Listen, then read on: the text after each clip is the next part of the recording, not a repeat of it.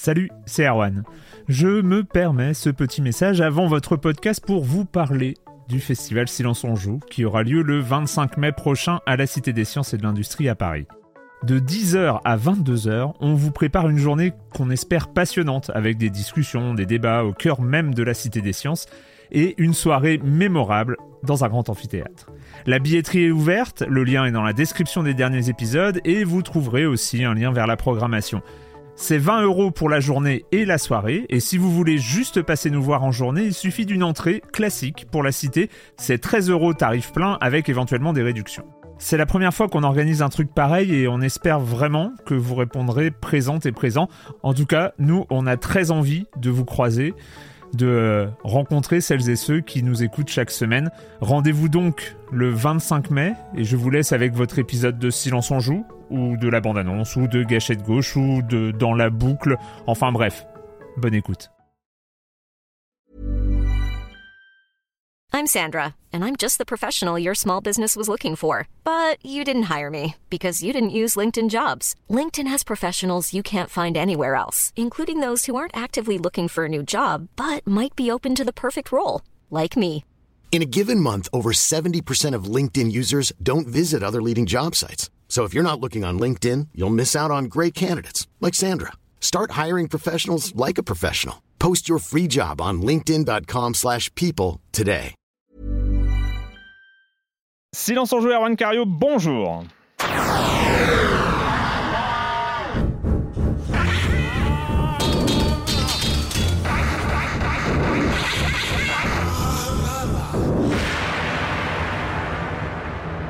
Au programme cette semaine, on continue le joli rattrapage de la fin d'année dernière. Et oui, euh, bah pourquoi pas Pourquoi pas Et pourquoi ça ne deviendrait pas une tradition? Tiens, on fait sauter le mois de novembre, on en parle en janvier. C'est tellement Comme ça. convenu de parler des jeux Mais en fin oui, d'année. mais oui. C'est Et tellement puis, cliché. Et puis comme ça, vous, vous êtes avec nous, vous y avez joué, vous les avez finis, et on peut en parler. Mais Erwan, tu te rappelles de ce jeu de fin 2008 qui était très bien On va en parler aujourd'hui d'ailleurs.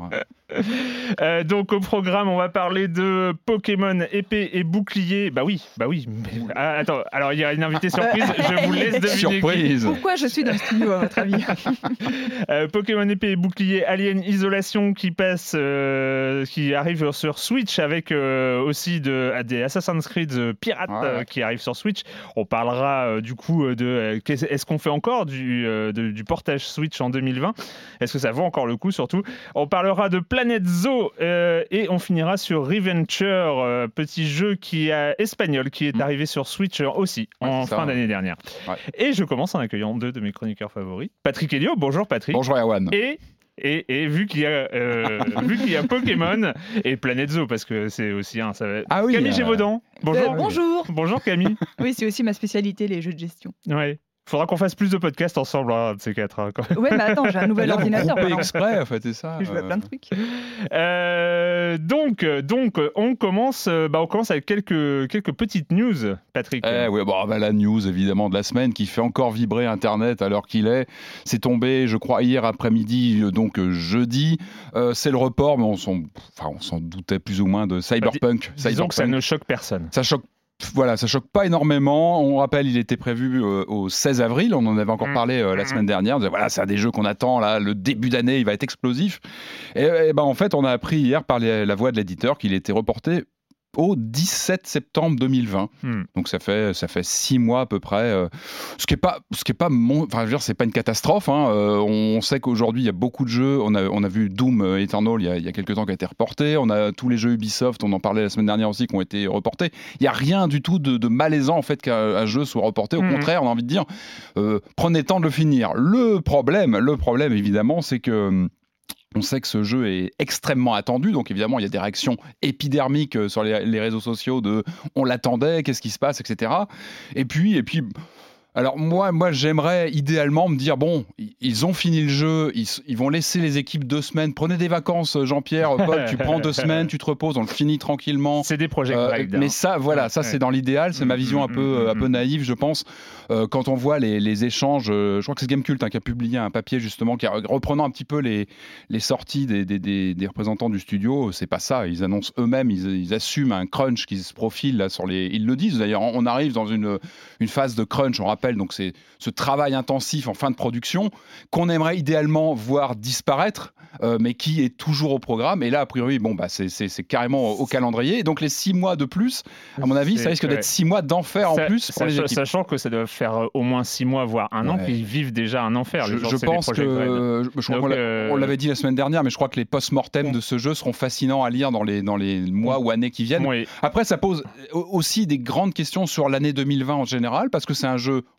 on- tu, tu le disais la semaine dernière, c'est un énorme pavé dans l'année 2020, qui était un marqueur euh, sur donc, le mois d'avril. Il passe en septembre, ça pose pas mal de questions, même sur Mhm. la, la façon dont 2020 va se, va se planifier, parce que évidemment, il est attendu comme le Red Dead 2 l'année dernière, c'est un titre emblématique fort. Donc tous les éditeurs en face, euh, certains doivent ouvrir le champagne, comme Square Enix, qui avait reporté aussi le- son, son, son, son Final Fantasy VII Remake il y a quelques, quelques jours. hein. Euh, donc certains doivent être plutôt contents, mais ça pose des questions sur la, la façon dont ça va, tout ça va se mettre en place, la Mm. next-gen qui va être Mm, mm. annoncée, on le disait, euh, en fin d'année. Donc tout ça, ce sont quand même des timings un peu bizarres. C'est qu'on va voir ce jeu-là qui est annoncé par le, le studio comme un couronnement, je cite, pour cette génération, donc PS4, Xbox One et, et les PC, euh, mais qui va certainement sortir quelques semaines avant les consoles next-gen. Donc on peut imaginer qu'il va être cross-gen, ça repose pas mal de questions, même sur l'anticipation. Enfin, on se doute que là, euh, sur la fin d'année, on va quand même pas mal avoir les regards portés sur la next-gen. C'est censé nous faire rêver, donc c'est sûr qu'un jeu comme ça qui sort, qui est quand même euh, soi-disant une sorte de vitrine de ce que fait le jeu vidéo aujourd'hui, en tout cas attendu comme ça, euh, on va l'attendre sur la next-gen. Donc ça pose des questions de, de timing sur une grosse sortie de cette envergure. Et puis, je... En, je- parlant, en parlant de Next Gen. Eh ben, en, parlant de next-gen... J'ai juste une question de noob. Ça arrive dans ces cas-là qu'il y ait un jeu qui soit euh, remonté dans le planning pour prendre la place laissée libre du, du gros jeu du mois d'avril? C'est une très bonne question. Je Ça- pense pas parce que les, généralement ils prennent. euh, ils- Alors déjà, déjà il y a déjà du monde.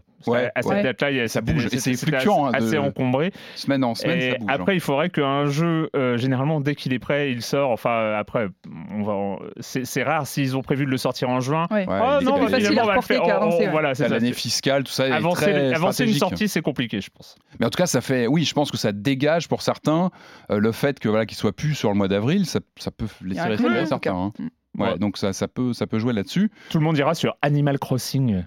T'imagines Non, mais les, tu vois, un- les joueurs de Cyberpunk euh, complètement euh, déboussolés qui vont tous aller sur Animal Crossing. Non, mais tu vois, Oh c'est tout bête. Mais Bethesda, je pense qu'ils ont ouvert sûr. champagne. Bethesda, ils ont Doom qui sort euh, au mois de du coup mars, je dis pas de Mhm. bêtises. Bon, ils sont pas sur le même créneau, mais quand même, t'as un budget, t'as as des limitations, t'as une exposition aussi.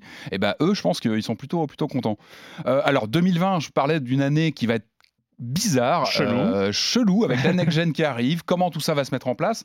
Et puis bah, dernière euh, info euh, qui, qui est tombée là ces, ces derniers jours, bah, c'est le, fait que Sony ne serait pas avec PlayStation sur le 3 C'est pas 2020 ne serait pas. Ne, ne sera pas, ne sera pas, sur, sera pas. ne sera pas sur le 3 euh, 2020. Alors il n'était déjà pas là l'année dernière. Euh, c'est quand même pas de très bon augure pour le, le salon américain qui était quand même. Oui, c'est ça. Sony va bien. C'est le salon ah, américain. Sony sont est- super sereins. Et au contraire, je pense que Sony ils reprennent en main leur, leur communication. Ils sont super sereins. Ils, ils prennent leur temps. euh, ils ont leur carte. Ils savent que la PS5, euh, bah, ils ont quand même tous les voyants de leur côté pour l'instant. Euh, ils prennent leur temps. Ils vont communiquer à leur tempo. euh, ils peuvent monter leurs propres événements. Je crois qu'ils ont aussi annoncé qu'ils allaient aller plutôt vers du, de l'événement consommateur aussi. Mm, C'est-à-dire, euh, mm. euh, aller sur les, les salons euh, bah, grand public, ouverts au public, sûrement pour aussi peut-être mettre très vite la machine, la future machine, entre les mains des joueurs, etc. En tout cas, jouer sur la communauté. Et euh, en tout cas, pas de 3. Alors, on rappelle, hein, Sony, euh, PlayStation et E3, c'est une vieille histoire. Ils étaient là en 95 au premier E3. Mm, mm, c'était mm, mm. la PlayStation et l'E3. C'était une sorte de, voilà, de mariage depuis les débuts. C'était assez emblématique. Ils avaient, ils, avaient, ils avaient tout cassé à l'E3 95. Ils n'y sont plus depuis deux ans. L'E3, il y a quand même pas mal d'acteurs majeurs qui, qui n'y vont plus, qui, qui, qui snobent. Microsoft y était l'année dernière, mais est-ce qu'ils ont vraiment profité de l'absence des autres? Ah, pas du tout. Pas fait- forcément. Bon, voilà, le 3, euh, on se pose quand même des questions sur le, le- le côté actuel encore de ce Mhm. salon américain qui était un grand mec, on a Ouais. souvent titré ça, hein, la grand mec du jeu vidéo. Mais ça va finir euh, en événement moins en moins. YouTube. Hein. Oh. Non, mais c'est vrai, ça, va finir en événement YouTube. Tout le monde va regarder des vidéos de jeux sur YouTube ou sur, euh, ou sur Twitch. Mais, mais en tout cas, moi, je suis assez Événement voir le- Twitch. comment Sony va, va lancer sa communication quoi, sur la PS5, parce que tout le monde attend ça. On sait que ça va être un des grands tempos de cette année. Et euh, on rappelle qu'ils ont donné quelques chiffres à Ah l'heure oui. du CES. Je ne les avais pas donnés la semaine dernière. Ils ont, voilà, toujours un petit, un petit pense-bête. Hein, 100, euh, je retrouve mes notes, 106 millions de PlayStation 4 vendus à fin décembre. hein. Mhm. donc on a passé le cap des, des 100 millions, qui est toujours un, un cap important. Moi, j'ai noté les 5 millions de PlayStation VR vendus dans le monde. Mhm. On commence à parler d'un d'un parc qui est conséquent. Je crois que c'est Mm. le premier parc sur du, du casque de réalité virtuelle, on va dire haut de gamme. Euh, Ce qui fait que tout le la- monde peut jouer à Beat Saber. Hein, voilà. Entre autres, entre autres, entre autres, ou Tetris VR aussi. Mais en tout cas, voilà, ce sont des chiffres importants. Et puis un million, un milliard euh, 15 de jeux PS4 vendus entre des Ouais. et, et physique. Donc voilà, c'est, on est au, voilà, sur une console qui a, qui a bien fonctionné. On attend de voir ce que va donner la prochaine et surtout comment elle va se présenter. euh. Donc ce sera pas le 3 en tout cas. Le com des coms de la semaine dernière, ça fait plaisir. Le com des coms de la semaine dernière, ça- ouais. rien que ça fait plaisir de le dire. C'est pas de l'année C'est- dernière, c'est C'est pas. de- c'est d'il y a deux mois, c'est le com des coms de la Ah, il y semaine en a certains dernière. faut. D'ailleurs, il faut que je rebondisse sur certains. Euh, allé oui, voir mais les- pas sûr que je les ai sélectionnés d'abord. Hein, hein. Euh, Oyoyo qui les toi. certainement euh, sélectionnés, j'en suis sûr. Oyoyo qui dit, je cite Erwan, Rockstar ne déçoit jamais. Bah, ça dépend qui. Pour rappel, la déception 2018 du forum euh, officiel de Silence on Joue, c'était Red Dead Redemption 2. Je fais partie des déçus, je n'avais pas aimé GTA 5 non plus. Alors, euh, je vais avoir du mal à me démêler de, de- de cette, de cette phrase que j'ai sortie d'une manière peut-être un petit peu radicale. Rockstar ne déçoit jamais. Bon, j'aurais pu dire Rockstar ne me déçoit jamais. Bon, ça, c'était, ça aurait été autre chose. Mais c'est pas tellement ce que je voulais dire. C'est que euh, Rockstar a, a une ambition, euh, en fait, est toujours cohérent avec son ambition. C'est, c'est après que son ambition déçoive. Je peux le comprendre complètement. Ouais. L'am- L'ambition de GTA V, l'ambition de Red Dead Redemption 2, euh, effectivement, mais c'est vis-à-vis de cette cohérence entre ce qu'ils veulent, euh, ce qu'ils veulent donner Ouais, aux joueurs et ce qu'ils donnent effectivement. C'est Et c'est là-dessus où je parlais de, de pas de déception. Après que le jeu ne convienne pas aux gens, ouais, on est d'accord. Même leurs mauvais jeux sont intéressants. Enfin, le, le jeu de slasher, là, tu te rappelles, qui était, qui était, qui faisait beaucoup de bruit à l'époque. Là, il était intéressant à observer malgré ses Mm. défauts de gameplay. Enfin, il y, a- il y a une ligne éditoriale chez Rockstar qui fait que s- surtout chaque depuis objet, GTA 4. hein. chaque objet est intéressant en soi. Ouais. Avec ses défauts aussi. Euh, Yetcha qui dit pour bon pour euh, bon et bien pour la troisième fois et peut-être la quatrième je vais revenir sur les jeux de tennis bah oui parce que s'il y a pas Ah de- oui, si on parle pas de jeux de tennis dans, dans un silence on joue ça va pas un très très bon jeu sorti un an après l'excellent Top Spin qu'Erwan cite systématiquement comme le dernier bon jeu de tennis sorti. Je veux parler de Grand Chelem Tennis 2 sur Xbox 360 et PS3. On pouvait même y scanner son visage pour créer un joueur qui nous ressemble et je reçois Ah, régulièrement bon, mon pad pour me faire un match en bon. personne sur le cours en train de mater les plus grands joueurs de l'année 2012. Alors cette fois-ci, il serait sympa de le citer car il vaut le détour et il est tout aussi bon, voire meilleur que Top Spin 4 que j'adore aussi. Alors, j'ai fait mon enquête. J'ai fait mon enquête. Parce que, euh, en fait, pour vous dire, je n'avais absolument aucun souvenir de ce grand Chelem Tennis 2. Or, ça me choquait un peu d'avoir passé un très bon jeu de tennis. Et, et en fait, il- du coup, j'ai Donc tu l'as réécouté. ressorti. Non, bah Non. alors j'ai pas trouvé et euh, il n'était pas disponible sur, euh, sur PC donc euh, j'ai- et ma PS3 et ma Xbox 360 euh, elles sont elles, elles sont plus trop trop accessibles Euh, et donc en fait j'ai retrouvé le Silence en joue qu'on avait aussi consacré à Grand Chelem Tennis 2 parce que il a été cité dans Silence en joue oui oui oui Euh, en février 2012 je crois ou février ou mars 2012 Ce qui n'est pas dans Silence on joue n'existe pas. de et en fait, j'avais pas aimé. Euh, Alors en fait, c'est non, c'est un jeu Electronic Arts. euh, C'était dans la grande période Electronic Arts où ils étaient sur un, un- un contrôle direct. Alors tout se faisait euh, avec les deux Ah, pads. comme dans le bo- la box. Euh, comme dans la box, effectivement, comme, box, dans, avec les comme dans Fight Night. Ah, et dans ouais, Fight ouais, Night, ouais, ça avait bien marché. Et d'ailleurs, on, en- on parle de Fight Night à, l'occasion de Grand Chelem Tennis 2. Alors, il faut se rappeler que Grand Chelem Tennis, le premier du nom, il n'était sorti que sur Wii. Oui, Et donc, avec, en fait, avec voilà. des vieilles, des vieilles et, gloires et du tennis 2 tennis, je et, en fait il avait été il était si- assez ambitieux et, euh, et il y avait des choses qui marchaient bien moi moi j'avais pas trop accroché euh, je, je trouvais assez euh, enfin pas, pas, pas très précis notamment notamment sur les profondeurs où est-ce qu'on tape à quel endroit est-ce qu'on tape sur le terrain etc après je peux me tromper d'après ce que je racontais dans l'émission j'en ai aucun- strictement aucun souvenir c'est mon mois de 2012 qui parle Euh, c'était euh, en avait fait à peine muet, qui avait à peine muet, hein, j'imagine, en 2012. Ouais. si. Tout jeune. hein. Euh, voilà, bah, d'après ce que j'ai j'ai entendu, j'y avais quand même joué beaucoup. Ce qui m'étonne pas de moi, parce que euh, tu me Donc il y avait de l'analogie, ça Ouais. je me rappelais pas. Voilà, c'est ça. Euh, Kirby, quelques mots supplémentaires sur la compile Aladdin Roi Lion sur lesquels je suis persuadé que Patrick sera d'accord. Euh, il me semble que c'est la première fois dans un jeu et surtout dans une compile que l'éditeur ne vise pas une cible nostalgique mais propose également un regard sur l'œuvre elle-même. Autrement dit, plus seulement un public d'utilisateurs mais également d'amateurs, c'est-à-dire des gens comme Patrick, intéressés pas seulement par le jeu mais aussi par ce qu'il signifie dans le contexte dans lequel il est sorti et vu Mm. d'aujourd'hui. Ça colle avec une tendance générale qui cherche à avoir un recul sur le médium. Silence on joue s'intéresse à ça. C'est aussi euh, le cas du magazine JV et de plein de sites. Euh, Pour moi, ça montre un réel signe de maturité du public et le fait que les éditeurs et studios en soient conscients et y répondent est remarquable. Dans le contexte d'une compile qui joue normalement sur la fibre nostalgique pour ramener du pognon, c'est encore plus intéressant. J'aime que mon médium ne me considère, me considère autrement qu'un porte-monnaie. On est d'accord. Voilà. Donc c'est fini, hein, les compiles de ROM euh, alignés avec juste un menu euh, tout moche, on veut plus de ça maintenant. On veut du contenu On éditorial. n'en sur parlera pas. Même une compile de Genec. Euh, genre une console euh, petite taille euh, qui se branche sur HDMI. Ah si, mais s'ils font que des ROM, On ça- verra, on va voir. On va voir. Allez, on. Ah non, non, il y avait un petit rebond hein, sur les, Ah, la sélection des attentes 2020. J'avais complètement oublié. Il y a, a quelqu'un qui en a parlé, j'ai plus son nom, je, je suis désolé. Ah sur oui, les- effectivement. Sur les attentes 2020, j'avais complètement oublié No More Heroes 3, évidemment, Ah oui. et Oui. Deadly Premonition 2, qui est prévu aussi cette année. Tout à fait. donc voilà, moi, c'est des titres évidemment que j'attends énormément, donc c'était très bien de le, de le souligner. D'accord. Voilà. Euh, sans plus attendre, nous partons, nous partons où ça Euh, Dans le, la région de Galar, euh, Mhm. une très grande île et où il se passe plein de choses. C'est dans Pokémon épée et bouclier.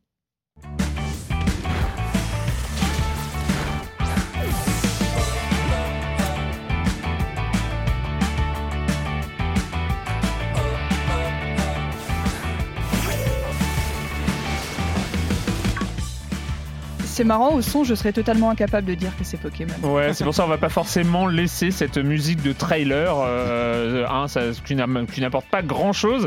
Et donc, euh, Pokémon épée bouclier, c'est euh, le, le, le, le- La huitième génération la huitième génération et la Wow. première génération sur Switch. Parce que. Pokémon Let's Go, dont, on- dont tu étais, venu en parler ici même, Oui. euh, en fait, euh, et c'était la reprise de Pokémon Jaune. C'est un crois. remake de Pokémon jaune, ouais. Oui, et donc euh, là, c'est la première génération complète avec euh, 80 et des bananes euh, nouveaux Pokémon. C'est le premier gros jeu, ouais. 80, finalement, c'est pas tant que ça. hein. Non. Et surtout que 80, dont des Pokémon qui sont en fait d'anciens, euh, dont ils ont changé l'apparence et euh, ils ont changé le type. Et t'avais un cheval de feu qui maintenant est un cheval psy ou des trucs comme ça. Mais est-ce que est-ce qu'on Et- dépasserait pas la barre des 1000 Pokémon quand même Alors, Non.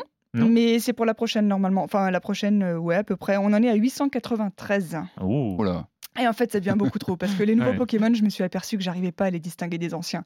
Il y en a, je les vois, fait ah oui, d'accord. Alors là, c'est un, un lapin plante euh, avec euh, des, une, une queue électrique, je sais pas quoi. Est-ce que c'est un ancien Est-ce que c'est un nouveau J'en sais rien. Il a un nom avec un jeu de mots un peu moisi dedans parce que tous les jeux de mots bons ont déjà été Y faits. donc aurait-il une passe à lassitude qui, qui pointerait ou? Alors dans les Pokémon eux-mêmes, ouais, franchement, euh, enfin ils sont plus.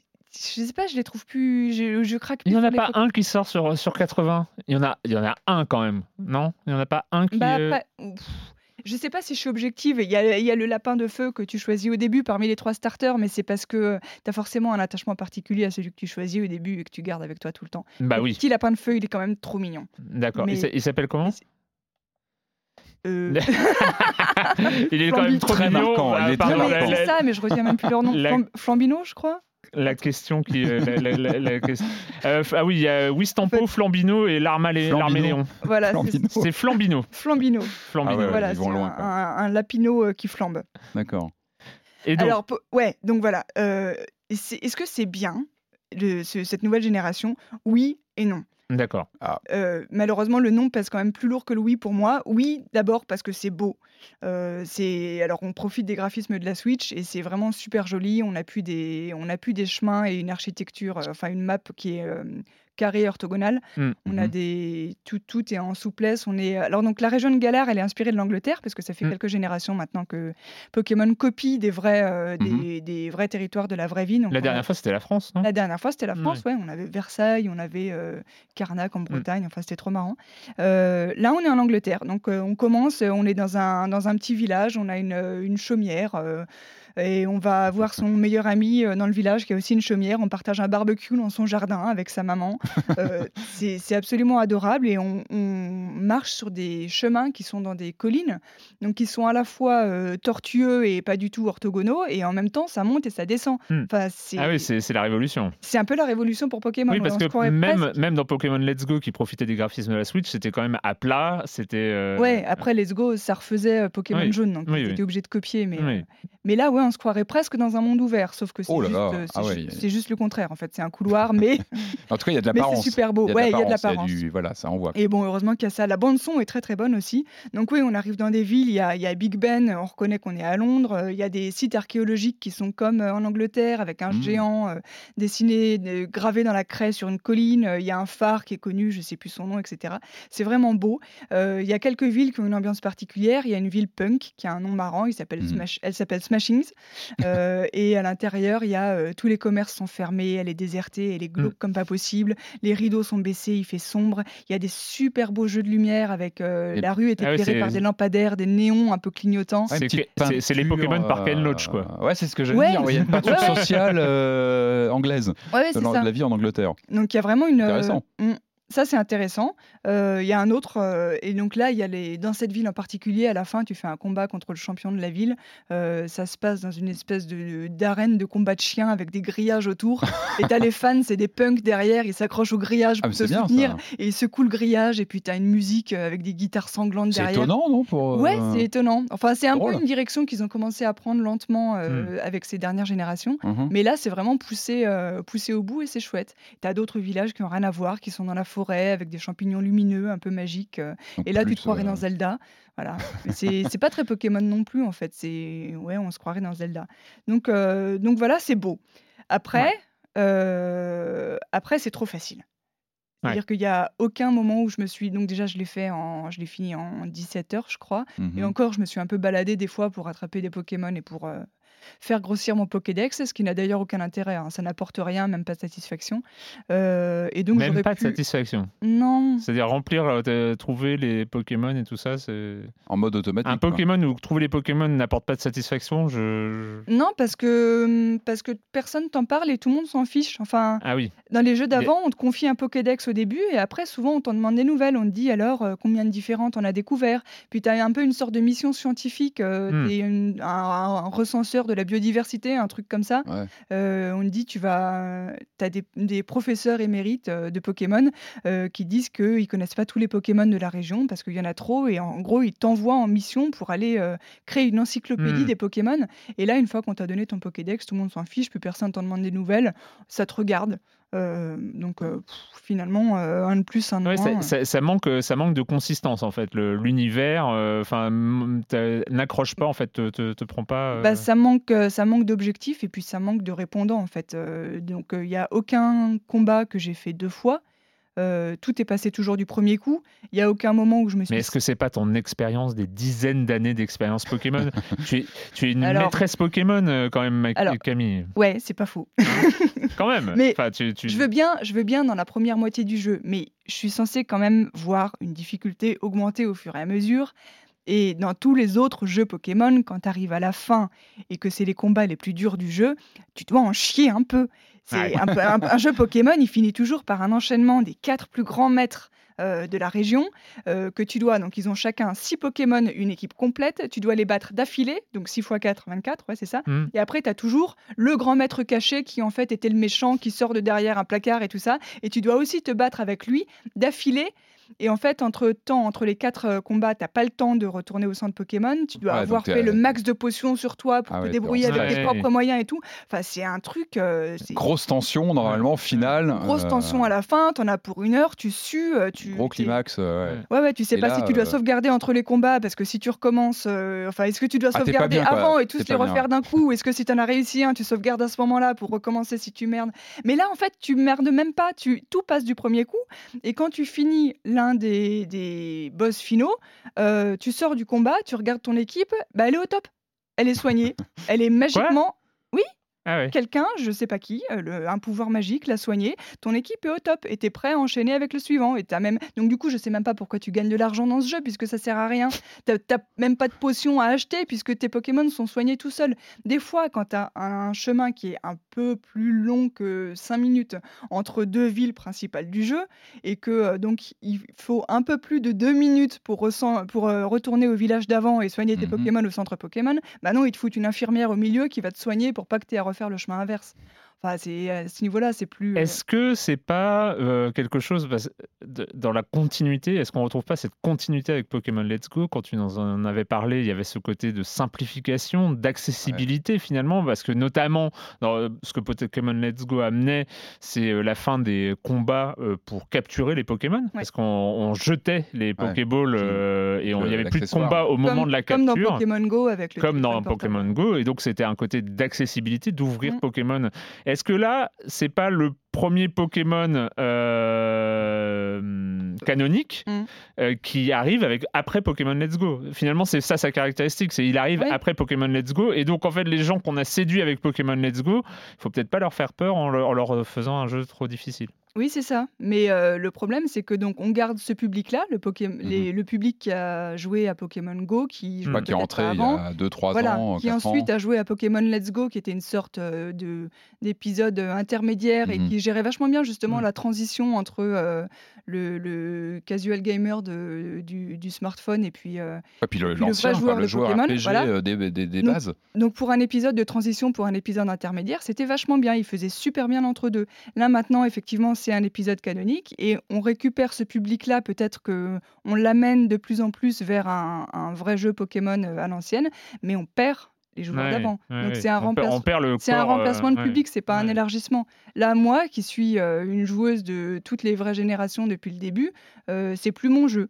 Donc, alors, c'est un... Ouh, c'est cruel ça. Non, mais Ouh là là. c'est Ah plus, oui. c'est plus pour moi. J'ai regardé, ouais, non, mais j'ai regardé dur. un dessin animé, j'ai fait une jolie balade, Mhm. j'ai trouvé Ouais, ça ouais. super beau, euh, c'était très agréable, ça m'a plu.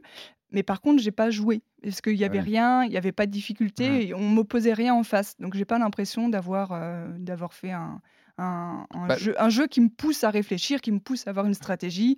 Le vrai défi pour eux, ça aurait été d'avoir un jeu modulaire qui aurait pu justement répondre aux différents types de, de publics, euh, les nouveaux entrants ou les, les plus. C'est compliqué pour un Pokémon. modulaire difficile, hein, mais, mais Mm. en termes de difficulté, avec un point d'entrée facile pour ceux qui viennent du Oui. smartphone et euh, un Mm. contenu plus, plus, Bah, plus costaud. C'est ce plus... que je me suis dit à un moment dans le jeu. Je me suis dit pourquoi au début on m'a pas fait choisir Bah, pourquoi pas difficulté, facile, moyen, Est-ce que tu es un joueur euh, récent? Est-ce que. euh, En tout cas, ou.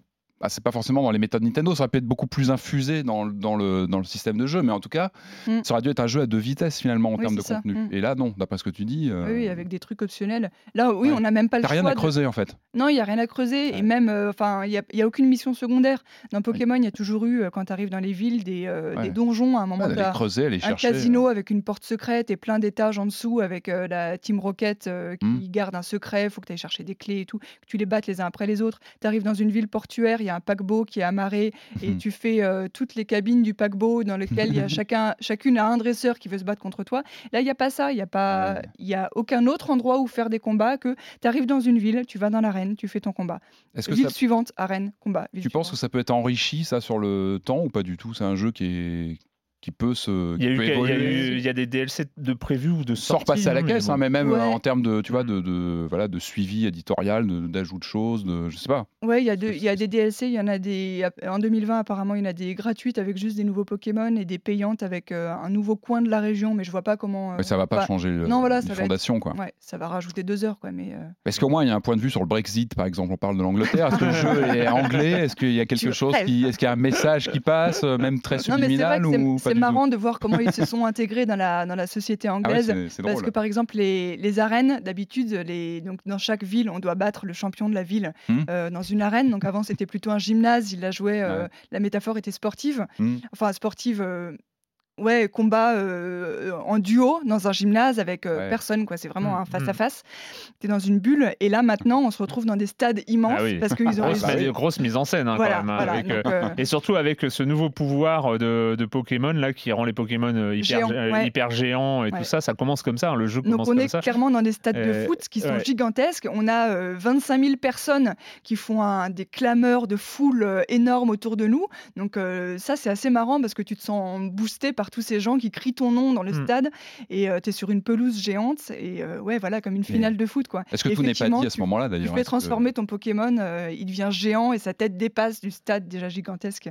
Est-ce que tout n'est pas dit à ce moment-là, justement sur ce côté euh, game for the masses, enfin un jeu vraiment pour le, pour le très large Et public? Pour le spectacle. et pour les enfants Mm. aussi. Enfin, Et moi, voilà, j'ai- testé avec un, un petit de 7 ans, il, a, il adore euh, et tout ça, même s'il ouais. est revenu sur Pokémon Let's Go, parce que bizarrement depuis.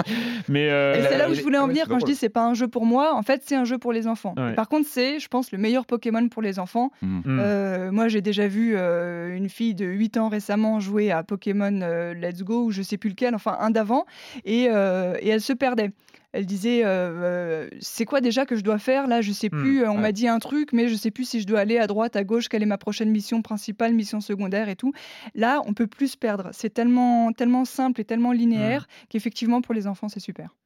Je confirme, et, euh, et c'est quand même fou que euh, ben, 20 plus de 20 ans après, Ouais, on en parlait, plus de ouais. 20 ans après les Plus de 20 ans. Pokémon, euh, les enfants de 25 ans. 7, 8, 9 ans sont toujours dingos de ce truc-là. C'est une, je pense que ça, ça a toujours été le cas et c'est pas près de pas près de s'arrêter. Je peux C'est peut-être témoigner. la démographie des, des joueurs Pokémon qui évolue aussi avec le temps. Mm. Enfin, Est-ce que les anciens vont rester comme ça euh, ça pose, aussi, peut-être- ça pose aussi peut-être cette question de la persistance des joueurs anciens, entre, entre guillemets, des anciens volets, euh, sur les nouveaux. Peut-être qu'on me demande de lâcher l'affaire. Ouais. Ah non, c'est ça. c'est pas ce que je voulais dire, mais C'est ça, en Camille. tout cas, ça pose la question de voilà, C'est sous-entendu, je crois. est-ce qu'il faut s'accrocher ou pas Bon, tu reviendras pour le prochain Pokémon. Quand même. Bah oui. Euh, on, reste, on reste sur Switch avec euh, le portage, un portage, euh, un portage qui fait peur. Mm. Un portage d'un jeu qui nous avait déjà beaucoup séduit lors de sa première sortie en 2014. Ah, déjà, ouais. C'est Alien Isolation.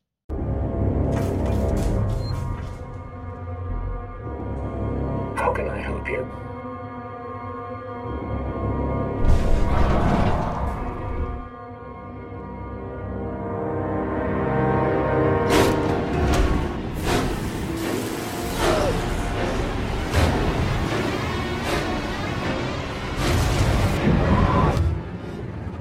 Don't worry about me. I'm sure I'll see you very soon. I love you, sweetheart. Alien Isolation. Allez, je le prononce en anglais parce que je trouve que Alien Isolation. Iso- Isolation, ça commence à faire bizarre. Alien Mais bon, j'aimais bien. Il y avait un côté. Ça sonne bien aussi. Oui, oui, oui, oui. Alien Isolation Creative Assembly, Sega, euh, 2014. Et ce Ouais. scénario, ce, ce- surtout, c'est ce qui, euh, ce qui séduisait, c'était euh, euh, que ça se situait entre les Ouais. deux premiers films, euh, Tout à fait. 15 ans après les événements d'Alien, et c'était la fille d'Hélène Ripley. Amanda Ripley, Mm. dont on avait quelques images dans Aliens, la version longue, euh, donc le deuxième Mm. film de James Cameron, où on voyait donc Helen Ripley qui découvrait la fille qu'elle avait eue, euh, qui, était, qui était décédée. Donc voilà, c'était terri- c'était terrible comme passage. Euh, mais là, du coup, on en apprend euh, un peu plus sur son histoire, même beaucoup plus sur son histoire. Donc. euh, de cette fille de Helen Ripley qui, qui est obsédée par la disparition de sa, de sa mère, donc qui a disparu avec les événements du premier Alien. Et euh, bon, on a déjà parlé du jeu en 2014. Euh, L'exercice du, euh, passage, du passage sur Switch, pour moi, c'est un peu une épreuve du feu. C'est un jeu 5-6 ans après. Est-ce qu'il tient encore la route Mm. Euh, Est-ce qu'il est bien adapté sur Switch? Parce que c'est aussi un, voilà, aussi un exercice hein, de- de- d'adapter sur une console qui est, qui est moins puissante qui, qui- que, ce qu'on, enfin, que les canons actuels de consoles de salon.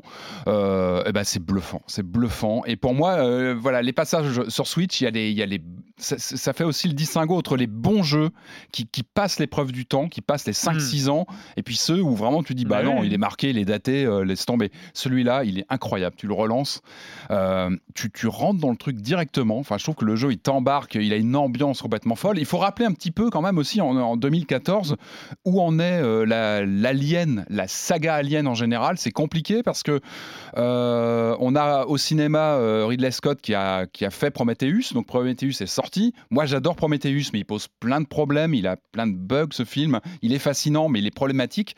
Et, euh, et ça va pas s'améliorer avec le suivant, Covenant, qui compte qui pour moi, euh, participe à une désacralisation de l'alien, du Mm. monstre, euh, qui, qui devient, euh, notamment, dans, notamment dans Covenant, déjà dans Prometheus, on, on désagrège un peu son, son aura mystique de créature, le mal. C'était ça, Alien, hein, quand tu voyais les, les- deux premiers films, notamment, c'était le mal absolu qui venait des- des- de la noirceur de la galaxie, de l'inconnu, c'était la peur de l'inconnu. Il y avait toute une imagerie dans les, dans les, dans les aliens originaux. Et puis Prometheus, et encore plus Covenant, participent euh, de- avec ce ces ajouts par Ridley Scott lui-même, donc ça on peut pas on peut pas le, discuter, à détricoter le mythe, à en faire une créature, une expérience qui, vient, euh, euh, qui est le fruit d'expériences de, de- d'Android. Donc voilà, ça calme un petit peu. C'est vrai que ça, ça participe à, détruire un petit peu l'aura maléfique de, du monstre. Et puis il y a eu des jeux abominables, il y a eu des jeux, des shooters qui où on tuait, on flinguait de l'alien à la pelle, des aliens mal animés, totalement euh, vulgarisés, euh, voire humiliés même. Pour moi, on a humilié l'alien à une époque, vraiment, mais c'était vraiment Ça, le constat. C'était une créature euh, cultissime. Ouais, Euh, on, en a fait, a on- quasiment- on en a fait un on a lambda, en un monstre Ouais. lambda que tu flinguais en deux coups de, de mitraillette, c'était abominable, et puis des, des mauvais jeux. Et en 2014, donc Creative Assembly, qu'on connaît pour d'autres genres de jeux, hein, on Mm. est plutôt sur du RTS chez eux historiquement, ils débarquent avec ce jeu, mais d'une d'une fulgurance incroyable, qui a, un, qui a un respect hallucinant pour le film de 79, dans, Mm. les, dans les ambiances, dans le, le look, euh, avec ce côté rétro-futurisme des équipements informatiques, tu sais, les, les- les bruits de moteur, d'informatique, c'est- tout ça, c'est tellement imprégné dans le film de 79 qui, est- qui est un, monument absolu. hein. On, rappelle un petit peu le, le Alien 79, c'est un monument du cinéma. Et ce jeu, voilà, ce jeu, c'est un jeu qui a, qui a un rapport presque, presque fétichiste au film de 79, où on a cette sensation de revisiter vraiment les, les, les lieux de, de tournage du film, tout est repris. Et puis surtout, ça remet euh, la crainte de l'alien qui redevient euh, de façon interactive ce monstre déambulant dans les couloirs avec euh, ses arrivées inopinées, le fait qu'on doive se planquer dans, les, dans, les, dans des, dans des pauvres placards pour survivre. J'ai une question parce qu'en fait, moi, je me rappelle encore hein, de Alien Isolation sur ma grande télé, machin, où j'étais pas fier, fier. hein, Ah bah non, on n'est jamais fier Est-ce que finalement le fait de, de- de pouvoir déporter ça sur un plus petit écran, ça, c'est on est plus tranquille Parce que finalement l'alien, on, l'alien, on l'a dans ses mains, tu vois. C'est toujours pareil parce que tu transfères. En plus, donc, euh, Ouais, pour parler euh, proprement parler de ce portage Switch, il coche un petit peu toutes les cases hein, de, de ce que doit être un portage Switch. Quand même six ans après, c'est quand même pas Mm, rien. Donc mm. c'est normal. On a une version euh, GOTY entre guillemets avec toutes les extensions. Ça, c'est pas anodin parce que dedans, on a les fameuses extensions qui permettent de euh, de non plus être dans le scénario de Amanda Ripley, mais de revivre les événements du film de Ridley Scott. Et ça, c'est fabuleux. Oh. T'as un vrai frisson quand tu lances ces extensions où on te, choi- on te demande de choisir euh, un, des, un des membres de l'équipage originel d- du film de 79. Alors là, t'es vraiment, c'est troublant, vraiment, c'est troublant parce que la réalisation graphique est somptueuse. Tu es dans la péloche de 79. Les Hmm. décors, t'as un soin maladif, t'as la bande originale d'époque, qui Oh. est complètement dingue. Ce jeu, c'est un vrai bijou, et c'est vrai que ces passages où tu revis euh, par les yeux de Ripley, Hélène Ripley, tu revis les événements, c'est voilà, il y a, y vraiment un frisson à revivre ça. Et la version Switch est exemplaire, c'est-à-dire que euh, le, le- le studio qui a bossé dessus a vraiment euh, joué de tous les. J'ai j'ai lu justement, il y a une vidéo, je crois, de Digital Foundry qui, qui- qui revient dessus, il me semble, très détaillée sur tous les, les petits arrangements. Quand tu, tu bosses sur Switch, il faut trouver, il faut tricher. Tu passes ton temps à faire des effets, de, à, à tromper un peu l'œil.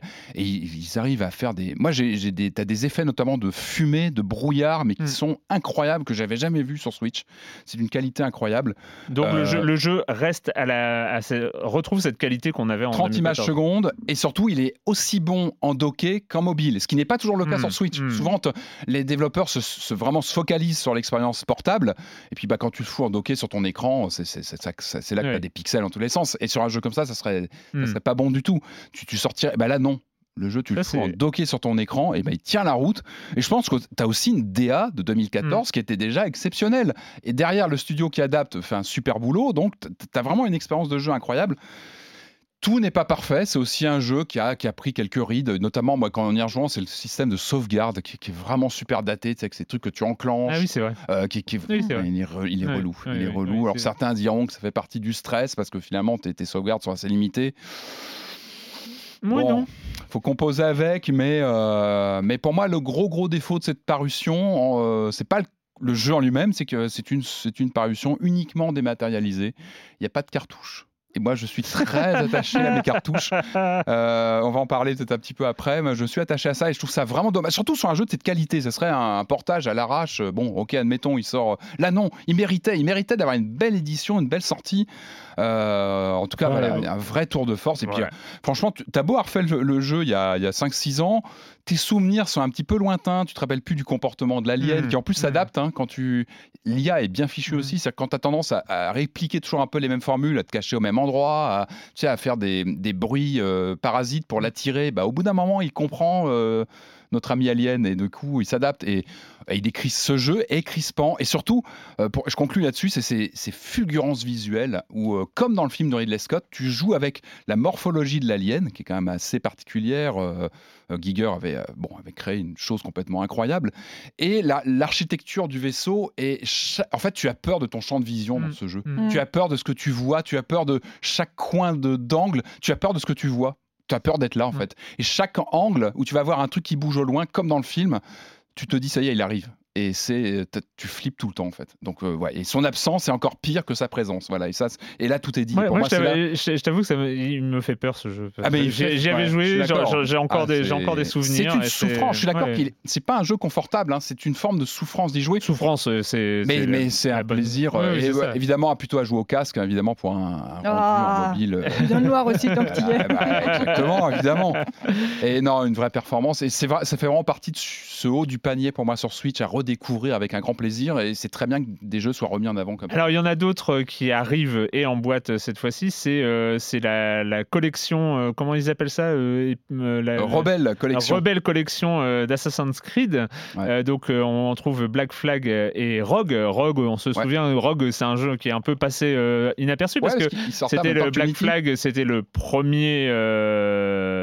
Non, non, ah oui, c'était. Il oui. sortait en même temps qu'Unity. qui Unity, était, qui, qui était le premier sur la next génération actuelle, et, euh, et Rogue sortait sur encore la 360 et la, ça. et la Et du PS. coup, il était moins euh, sous les projecteurs parce que voilà, tout le monde était sur Unity et tout, tout leur plus. tous Mais donc, c'est les deux jeux de pirates. Alors, après, il y a. euh, toi, tu, toi, tu Ouais. l'as, tu l'as lancé. Ah bah moi, c'est, de la mais- bonne. Mais, mais- mais pareil, c'est, bah, bah, Black Flag pour moi c'est un des meilleurs Assassin's Creed. On en a amplement ça parlé. pêché un peu par le scénario, mais en termes d'univers, c'était, pour moi c'est coloré et en fait tu retrouves aussi ce syndrome Switch de relancer un jeu notamment quand tu le lances en portable c'est d'avoir ce côté tu sais cet écran donc on- c'est quoi c'est un affichage en 720p si je dis pas de bêtises Ouais, quand en portable ouais.